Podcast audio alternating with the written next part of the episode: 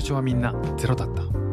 この番組は一人で可能性を切り開いてきた知られざる挑戦者や未知のスポットを訪ね思いっきり深掘りして紹介する音声ノンフィクション番組です。ナビゲーターは PR 会社を経て現在はシンガポールで生活している私福島博樹。そして取材と原稿はジャンルを問わず規格外の稀な人を追うまれびとハンター。として活動する川内伊代がお送りしてまいります。それでは本日もワクワクドキドキのゼロから始まる物語。どうぞお楽しみください。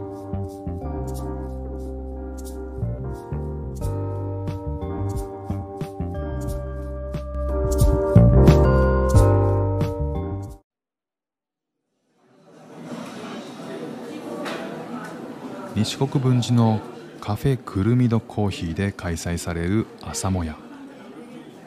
世の中のさまざまな出来事をテーマに言葉を交わす。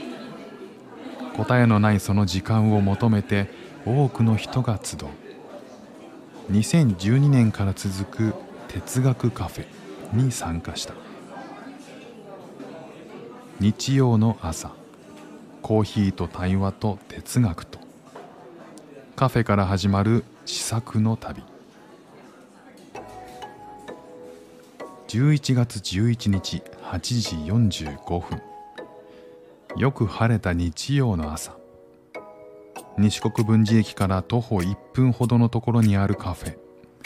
くるみどコーヒーに続々と人が吸い込まれていた。店頭には「朝もや開催中です」とある。少し緊張しながら扉を開けるとお店の中は森の中の喫茶店のような温かな雰囲気でほっと一息。にこやかに迎えてくれた店員さんに「朝もやの取材に来ました」と告げると2階に案内された。2階に向かうとすでに56人の人が席についていた。年配の方もいれば20代前半くらいの女の子もいる。僕は大きなテーブルの一席に腰掛ける。それからどんどん人が来てあっという間に人でいっぱいになった。数えてみたら女性8人男性12人でちょうど20人。日曜日の朝9時自宅でまったりしている人が多いだろう時間帯にこれだけの人が集まる朝もや。初参加の僕はこれから何が始まるのかドキドキしていた。ところで朝もやって何？ともやもやしている方もいると思うのでくるみどコーヒーの公式ブログに載せられている言葉をここに転載しよう。月に23回日曜日の朝9時から11時。コーヒーを片手に何やら始まる会。正解のない問いについて自分や他人の声に耳を傾け言葉を交わす場のことです。会が終わった後もそこでのやり取りについて考え続けてしまったり何かふとした瞬間にあそういえばあれってこれと関係あるかもなどとひらめいたり。会の最中もその後もモヤモヤするということでいつの頃からかくるみどコーヒーの朝改めくるみどの朝もやと呼ばれるようになりました。これはくるみどコーヒーのブログより引用しました。僕は9月頃に東京新聞で大きく取り上げられた「朝もや」の記事を見て興味を持った。そこではコーヒーよりも対話を目的に客が集まる哲学カフェとして紹介されていた。哲学といえば高校の授業にあったなとか僕の妹が哲学科を出ているというぐらいで特に縁もなく生きてきた。でも対話を目的にという言葉がどうにも気になった。それで記事中にあった「朝もや」を検索してブログの文章に行き当たった。もやもやって答えが見つからず霧の中でさまよっているようなイメージがあるし世間一般的に決して印象の良い言葉ではないと思う僕はとてもシンプルな性格なので頭の中もなるべくすっきり晴れ渡っている方がいいなぜ知らない人と対話をしに来るのか？なぜモヤモヤを求めるのか？それが知りたくて朝もやに突入したのだ。そして僕はまさにモヤモヤすることになる。でもそれは決して不快ではなくむしろもう一度味わいたいと思う不思議なモヤモヤだった。9時過ぎ。2階がほぼ満席になったぐらいのタイミングで司会者から促されてまずは自己紹介。それぞれの参加の動機が興味深い。頭のラジオ体操として考えることが楽しい。もやもやすることがほとんどないから朝もやの参加者はまさにモヤモヤを求めてきているのだ。続いて司会者から朝もやのルールというよりは心がけの説明があった。1話すよりも聞くことを意識する。話し手の立場を想像する。2違いを楽しむこと。正誤を決める場ではない。朝もやのユニークなところはその日のテーマを決めるところから話し合うこと。進行役によるとなんとテーマを決めるだけで2時間が経って終わることもあるという。死後かもしれないけど頭の中で「どんだけ!」と突っ込んだ。その時にどんな議論が交わされたのかもはや想像できない。こう書くと熱い参加者ばかりだと思われるかもしれないが朝もやでは自己紹介以降テーマ決めからその後の対話も含めて誰にも何も強制されない。発言したければすればいいし最初から最後までじっと耳を澄ましていてもいい。僕が参加した回でも一度も発言されない方が何人かいた。それでもウェルカムだし何の問題もないよとオープンな雰囲気があってそれが心地よい。この日は11人の参加者からテーマの案が出された。いくつかを挙げよう。運命とは変えられるのか。恋愛という意味での好きとは何だろう。ジェンダーフリーとは何か。どうしてスマホに熱中するのか。お金の量情報量で嘘は真実になりうるのか。素朴な疑問からまさに哲学的な問いまである中で僕がドッキリとしたのは雑誌「新潮45」に掲載されて話題になった某議員の論文を全て読んだ上でという前置きで提案された「子育て支援より LGBT 支援が優先されるのはなぜか。という問いだった。提案者は某議員の支持者というわけではなさそうで素朴な疑問を抱いての発言だったように感じる、真意はわからない。それにしても日常の生活において家族や友人知人職場の人や趣味の仲間と話をするときにもし関心を持っていてもこの質問を口に出しづらいと感じるのは僕だけではないだろう。案が出揃ってから今度はそれぞれどのテーマについて話をしたいかを話し合う。やっぱり LGBT 支援の話は参加者の何かを刺激したそうで多くの人が話題に挙げたけど驚いたのはその反応だ。ネット上だと炎上しそうな提案なのにカフェの参加者には批判したり怒ったりするような人は皆無。むしろそういう見方もあるのかと受け入れてそれぞれの意見を述べている。一人の参加者はこう指摘した。そもそも某議員が LGBT 支援と子育て支援を対立させてどっちが大どっちが大切ですか？と問うこと自体がレトリックなんですよ。どっちも大切だという見方もあるし LGBT 支援と軍事費を比べることもできる。選択肢なんて他にもたくさんあるにもかかわらず福祉とか人権に関わることを対立させることが巧妙でね。世の中にはそういうことが溢れているからそういうことを見抜いて自分なりに価値判断していかなければいけない。この視点は僕になかったものだからなるほどと深く納得した。同時にこの場の持つ意味力を強く感じた。先に挙げた2つの心がけを守りながら対話をすることで視野が広がったり気づきを得たりすることができるのだ。この段階でまだ会が始まって40分ぐらいしか経っていなかったけど僕は心の底から楽しいと思い始めていた。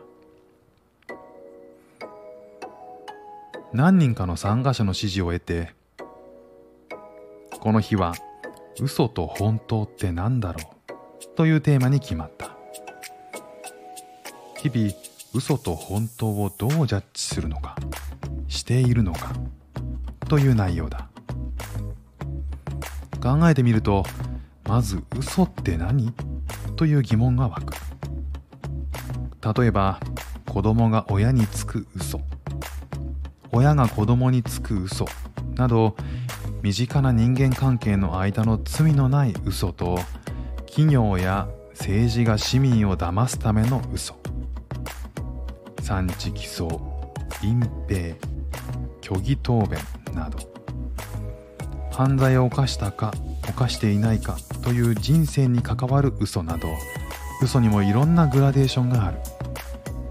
今回はどういう嘘と限定しなかったので幅広い分野で嘘と本当の話になった。その会話の一部を紹介する。親を亡くした子供に母親がお父さんは遠くに行ってしまったと説明したとしてそれも嘘なのか。人を幸せにできる嘘もあるのでは。という話に対して嘘は真実に反するから最終的に幸せには寄与しない。という意見があった。人間はそもそも正しく物事を把握しているのか。という疑問に対して感覚だけでは難しい。感覚と知性を掛け合わせることで真実に迫ることはできる。嘘はそもそも本当のことがないと存在できない。というやりとりがあった。何をもって真実とするか。科学的にも判断するのは難しい。という意見に対して科学は所定の手続きを経て導き出されたものだから尊重すべき。という話もあった。具体的に学校という現場で金を取った取られたという場面を想定して学校は教育の場で刑事のように嘘と本当を明らかにする必要があるのか。お金がなくなったなら犯人探しでなくそうならないように教育をする方が大切だろう。という意見もあった。せっかくなので僕も思い切って発言をした。最初と最後の言葉をここに競う。対話が始まってすぐの嘘とは何かという文脈の中で嘘とは人を騙そうとする意思狙いがあるものではないか。そして最後の感想として嘘の中には誰かのためを思ってつく優しい嘘もある。ひどい嘘も優しい嘘も嘘は嘘で悪いことと割り切ることができない。身近な人とのやりとりの中で嘘をついていると分かったとしても君は嘘をついている。といたけだかに断罪することがいいのか悪いのかあるいは疑惑を疑わしく追求して白黒はっきりさせた方がいいのか悪いのかわからない。僕のモヤモヤが伝わるだろうか。僕はこの会に参加する前も参加してからも企業や政治家の嘘は厳しく断罪すべしと思っているのだけど身近な人間関係においてはこの会を経て態度が曖昧になった。自分の意見が変わったというよりは自分の中の考えや意思が顕在化されたように感じる。自己紹介の時に参加の動機としていろいろな意見を聞いてこれは違うこれは同意すると自分の中で咀嚼しているうちに自分の輪郭がはっきりする。と話している人がいたけど同じようなことかもしれない。これは普段の生活では味わうことのない体験で2時間の朝もやが終わった後もやもやしているのにすっきりした気分になった。運動した後の爽快感に似ていると思ったらそうだ参加の動機として頭のラジオ体操と言っている人がいた。その意味が分かった。朝もやはおそらく普段あまり使っていない脳の一部を使うエクササイズになっていてだから気持ちいいし続けたくなる。朝もやは500円でコーヒーを飲みながら参加できるのだけどこれは安いと感じた。だって2時間もエクササイズできるのだ。2時間の会が終わった後も店に残ってカフェをする参加者たち。会が終わった後も8人がカフェに残っていた。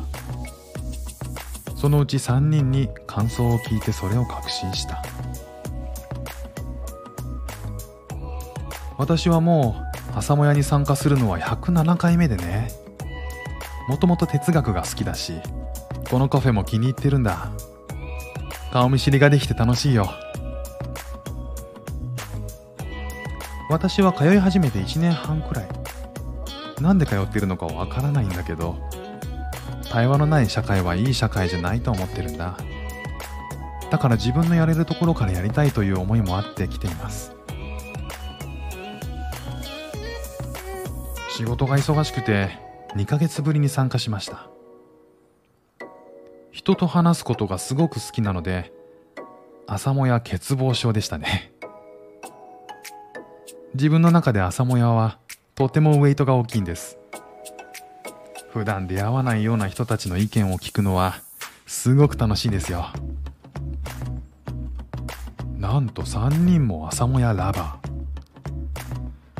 僕も近所に住んでいたら間違いなく通うだろう。それぐらい脳みそに効く感じがあるのだ。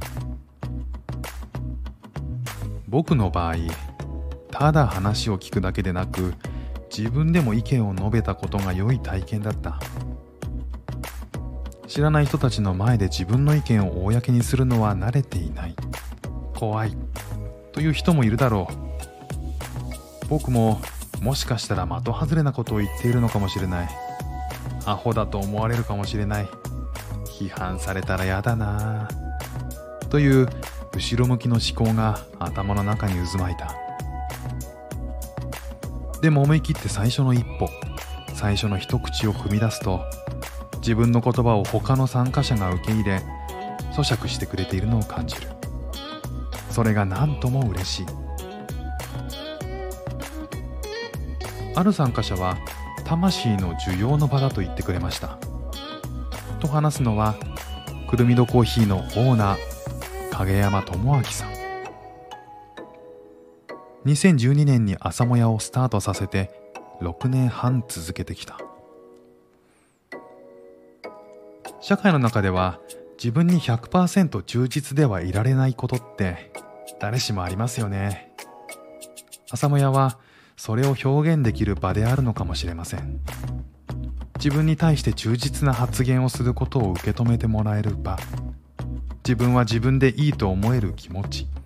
おしゃべりが楽しいということよりも自分を受け止めてもらうことで自分で自分を受け止められる場という要素が強いなと思っています。なぜ朝もやを始めたのか。そこには影山さんの人生の歩みも関係してくるから振り返ろう。東大法学部を出て外資系コンサルティングファームマッキンゼーに就職。絵に描いたようなエリート街道だが現場の声よりも売り上げや利益拡大をひたすら追求する資本主義のゲームに馴染めずに3年で退職。先輩と共にビジネスモデルや仕組みに投資をするのではなく人の意思に投資するベンチャーキャピタルを立ち上げた。そこで応援したい。と思う起業家に投資を続けながらもサポートするだけじゃなくいつかは自分もプレイヤーになりたいという思いが募り独立。西国分寺にあった母方の実家を集合住宅に建て替えるというタイミングで1階にくるみ戸コーヒーを作り店主となった。2008年のことである。くるみ戸コーヒーはいわゆるチェーン店とは真逆の発想で運営されている。くるみ戸コーヒーはいわゆるチェーン店とは真逆の発想で運営されている。スピードや価格で勝負するのではなくあらゆる食材にこだわり仕事に手間と時間をかけその価値を提供しているのだ。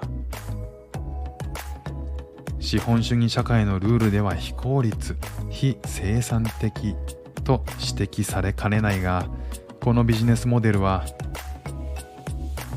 きれい事でも気持ちを込めてまっとうに仕事をすれば経済的にも成り立つはずという影山さんの仮説に基づいている。西国分寺の駅前にチェーン店がいくつもある中で一杯のコーヒーが600円を超えるカフェの挑戦。最初の数年は赤字が続いていたがそれでも毎年お客さんの数が増え続け5年で黒字化。その後右肩上がりの成長を続け今では1日に120人ものお客さんが訪れる人気店になった。その途中まだ赤字が続いていた2011年にパリのカフェを巡る社員旅行を実施し現地で開催されている哲学カフェを見学したことが朝もやのスタートにつながった。もともとなんで日本人はもっとフランクにリラックスした状態で真面目な話をする機会がないんだろうと思ってたんです。政治のことでもお金のことでも家庭のことでも気軽に話せる場が身近にあればいいと思ってたんですよね。哲学カフェをやることがその解決策になると思っていたわけではないんですがパリで見て面白かったし僕らにできることだから試しにやってみようかということで翌年に始めました。始めた当初はそれほど人も集まらず参加者が1人のこともあったという。参加者が1人のこともあったという。それでも続けてこられたのは手応えがあったからだ。初期の段階から朝もやで出会った人同士が何かを始めるということが結構あったんですよね。それは自己開示をしてそれぞれの主体性が立ち上がってくる朝もやだからこそ起こる縁であり出会いだと感じていたのでその価値は感じていたんです。最初は影山さんと2人のスタッフが持ち回りで進行役を務めていたが2人ともが店を離れた影山さん1人になったことがあった。その時はさすがに続けるのは大変だなと思ったそうだが常連の中から手伝いますよという人が現れた。その輪が広がり今では進行役が5人となった。参加者にとっても朝もやの価値は大きかったのだろう。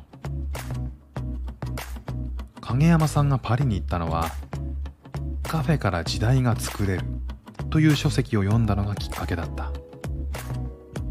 パリでは歴代の偉人が集まったカフェが存在し観光地化しているのだがその本には偉大な人が集まっていたのではなく集まっていた人が偉大になったのではという言葉が書かれていて影山さんは強く印象に残っているそうだ。カフェに人が集いコーヒーを飲みながらさまざまなテーマについて対話をする。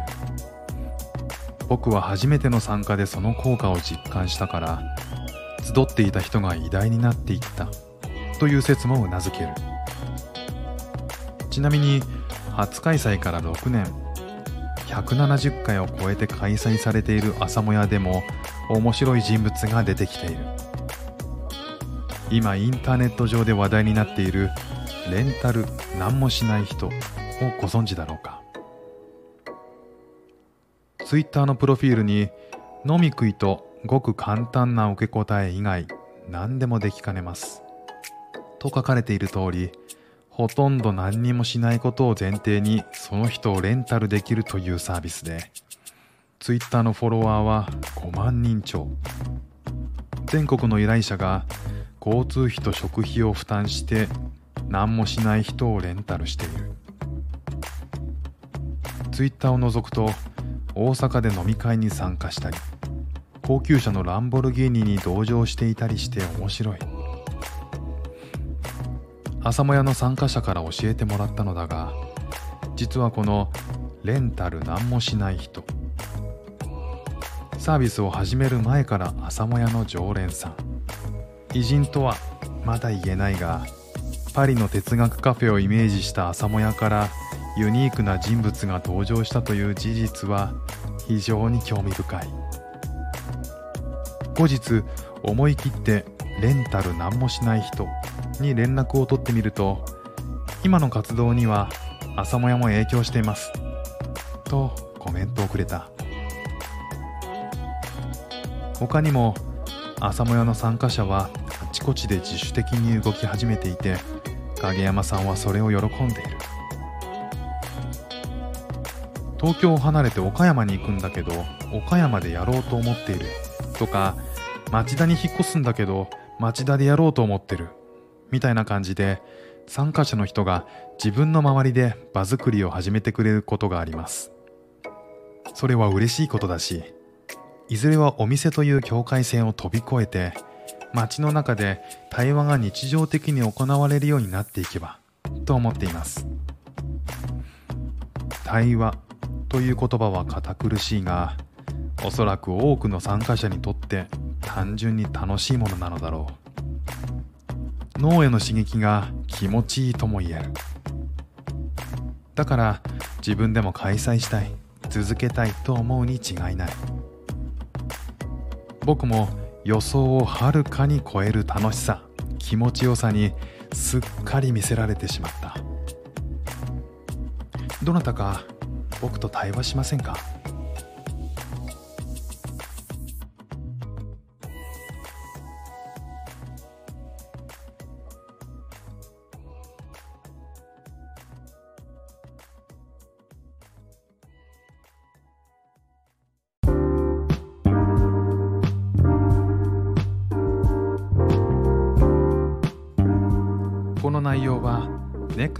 東日本が運営する旅サイト未知の細道で2018年11月26日にアップされた記事です。よかったらサイトの方も覗いてみてください。